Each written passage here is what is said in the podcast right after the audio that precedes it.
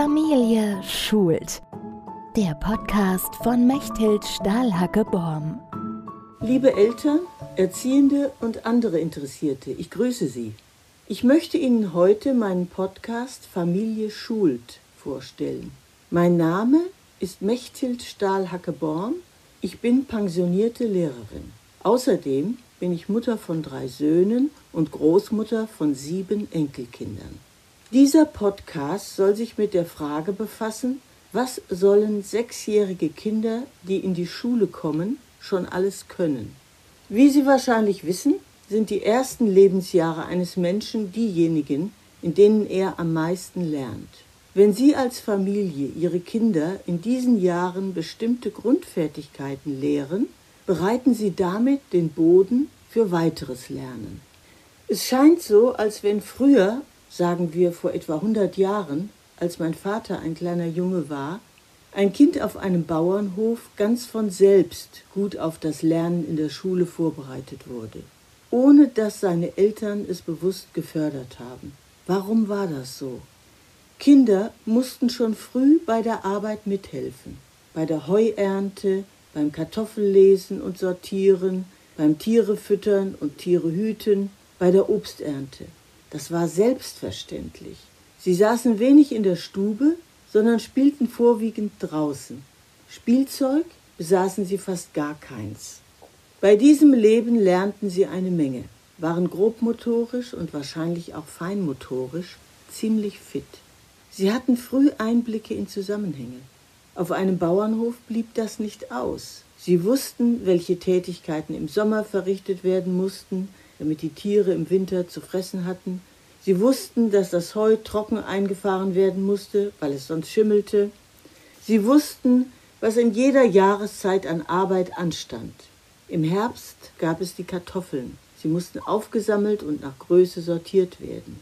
Schon kleine Kinder kannten Arbeitswerkzeuge und Materialien und lernten früh damit umzugehen. Sie kannten viele Pflanzen und Tiere mit Namen und kannten auch ihren Nutzen. Sie wussten, wo die Babytiere herkamen und übertrugen ihr Wissen auf die Menschen. Aufklärung war nicht nötig. Sonntags gingen sie in die Kirche, hörten die Lesungen des Kirchenjahres und die Predigten. Und da lernten sie auch noch stillzusitzen und eventuell sogar zuzuhören. Wenn sie die religiösen Texte auch anfangs nur wörtlich verstanden, so hatten sie durch die vielen Wiederholungen doch Gelegenheit, ihr Abstraktionsvermögen zu schulen, so dass sie den übertragenen Sinn eines Gleichnisses irgendwann verstanden. Es ist unfassbar, was die Kinder alles lernten durch diese Art zu leben. Dazu kamen noch die Erfahrungen, die sie in der Großfamilie machten, die vielseitigen Beziehungen untereinander, ein Geflecht, das nur durchschaute, wer darin lebte. Trotz Großfamilie waren die damaligen Kinder weniger beaufsichtigt als Kinder heute und sie waren wesentlich selbstständiger. Dagegen wirkt unser heutiges Leben in der Kleinfamilie, in einer vergleichsweise kleinen Wohnung, in der natürlich Fernseher, Computer und Handy einen Ehrenplatz haben, sehr reduziert. Jedenfalls was die Lernmöglichkeiten für Kinder angeht.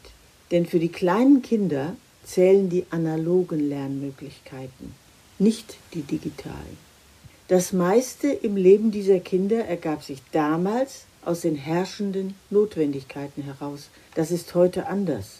Wir haben die Möglichkeit, unser Familienleben bis zu einem gewissen Grad zu gestalten.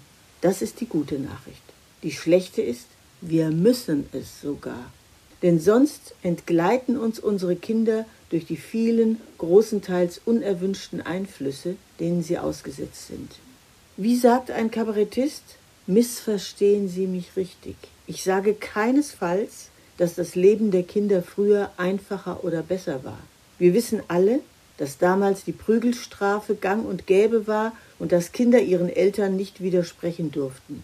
Auch kann ich mir vorstellen, dass die den Kindern zugemutete Arbeit oft viel zu viel und zu schwer war. Das alles wünschen wir uns nicht zurück.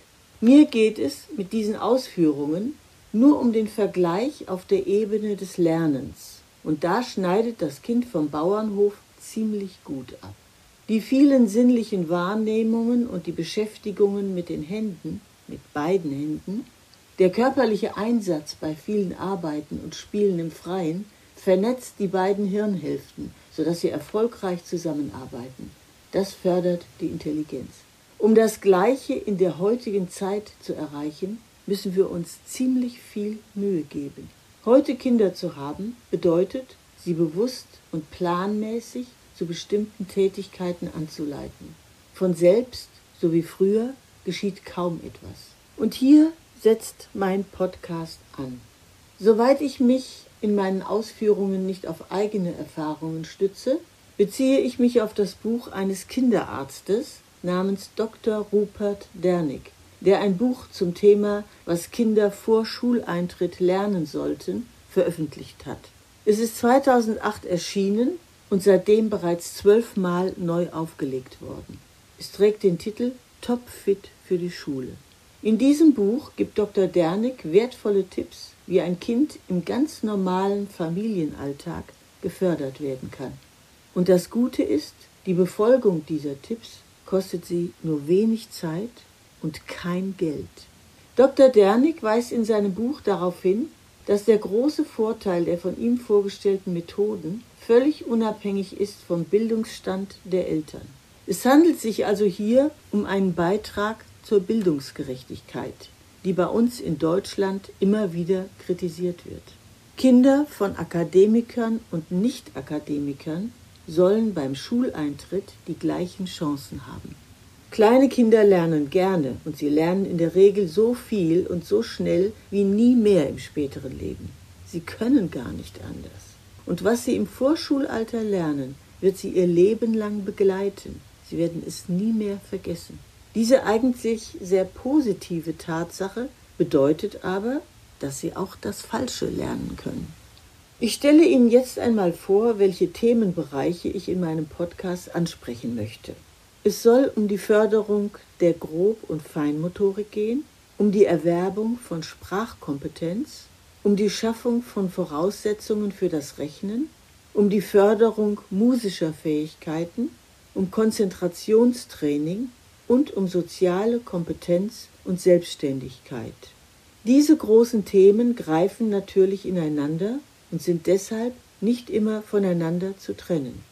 Dazu kommt noch das Ergotraining, das Dr. Dernig ganz speziell in seinem Buch vorstellt. Einige von Ihnen werden jetzt denken, wie soll ich es schaffen, das alles meinem Kind beizubringen? Aber glauben Sie mir, der Zeitaufwand ist nicht groß, da alles, was Ihr Kind lernen soll, mit Ihrem Alltag vereinbar ist. Der Nutzen ist jedoch sehr groß. Untersuchungen in den USA haben den größeren Lernerfolg von Kindern, die beim Schuleintritt über all die hier vorgestellten Fertigkeiten verfügten, festgestellt. Darüber hinaus sollen diese Kinder sogar noch als 25-Jährige von ihrer Förderung im Vorschulalter profitiert haben. Und das ist durchaus glaubwürdig.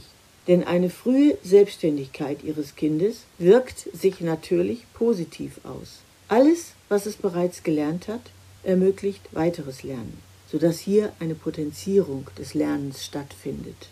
Geben Sie Ihren Kindern die Gelegenheit, schon frühzeitig zu lernen, und zwar in der Familie. In der nächsten Folge, die Sie in einer Woche hören können, fange ich an, Ihnen die Tipps vorzustellen, mit denen Sie Ihre Kinder gezielt fördern und auf die Schule vorbereiten können. Es würde mich sehr freuen, wenn Sie dabei wären. Ich wünsche Ihnen eine schöne Woche. Machen Sie es gut. Familie schult. Der Podcast von Mechthild Stahlhacke-Borm.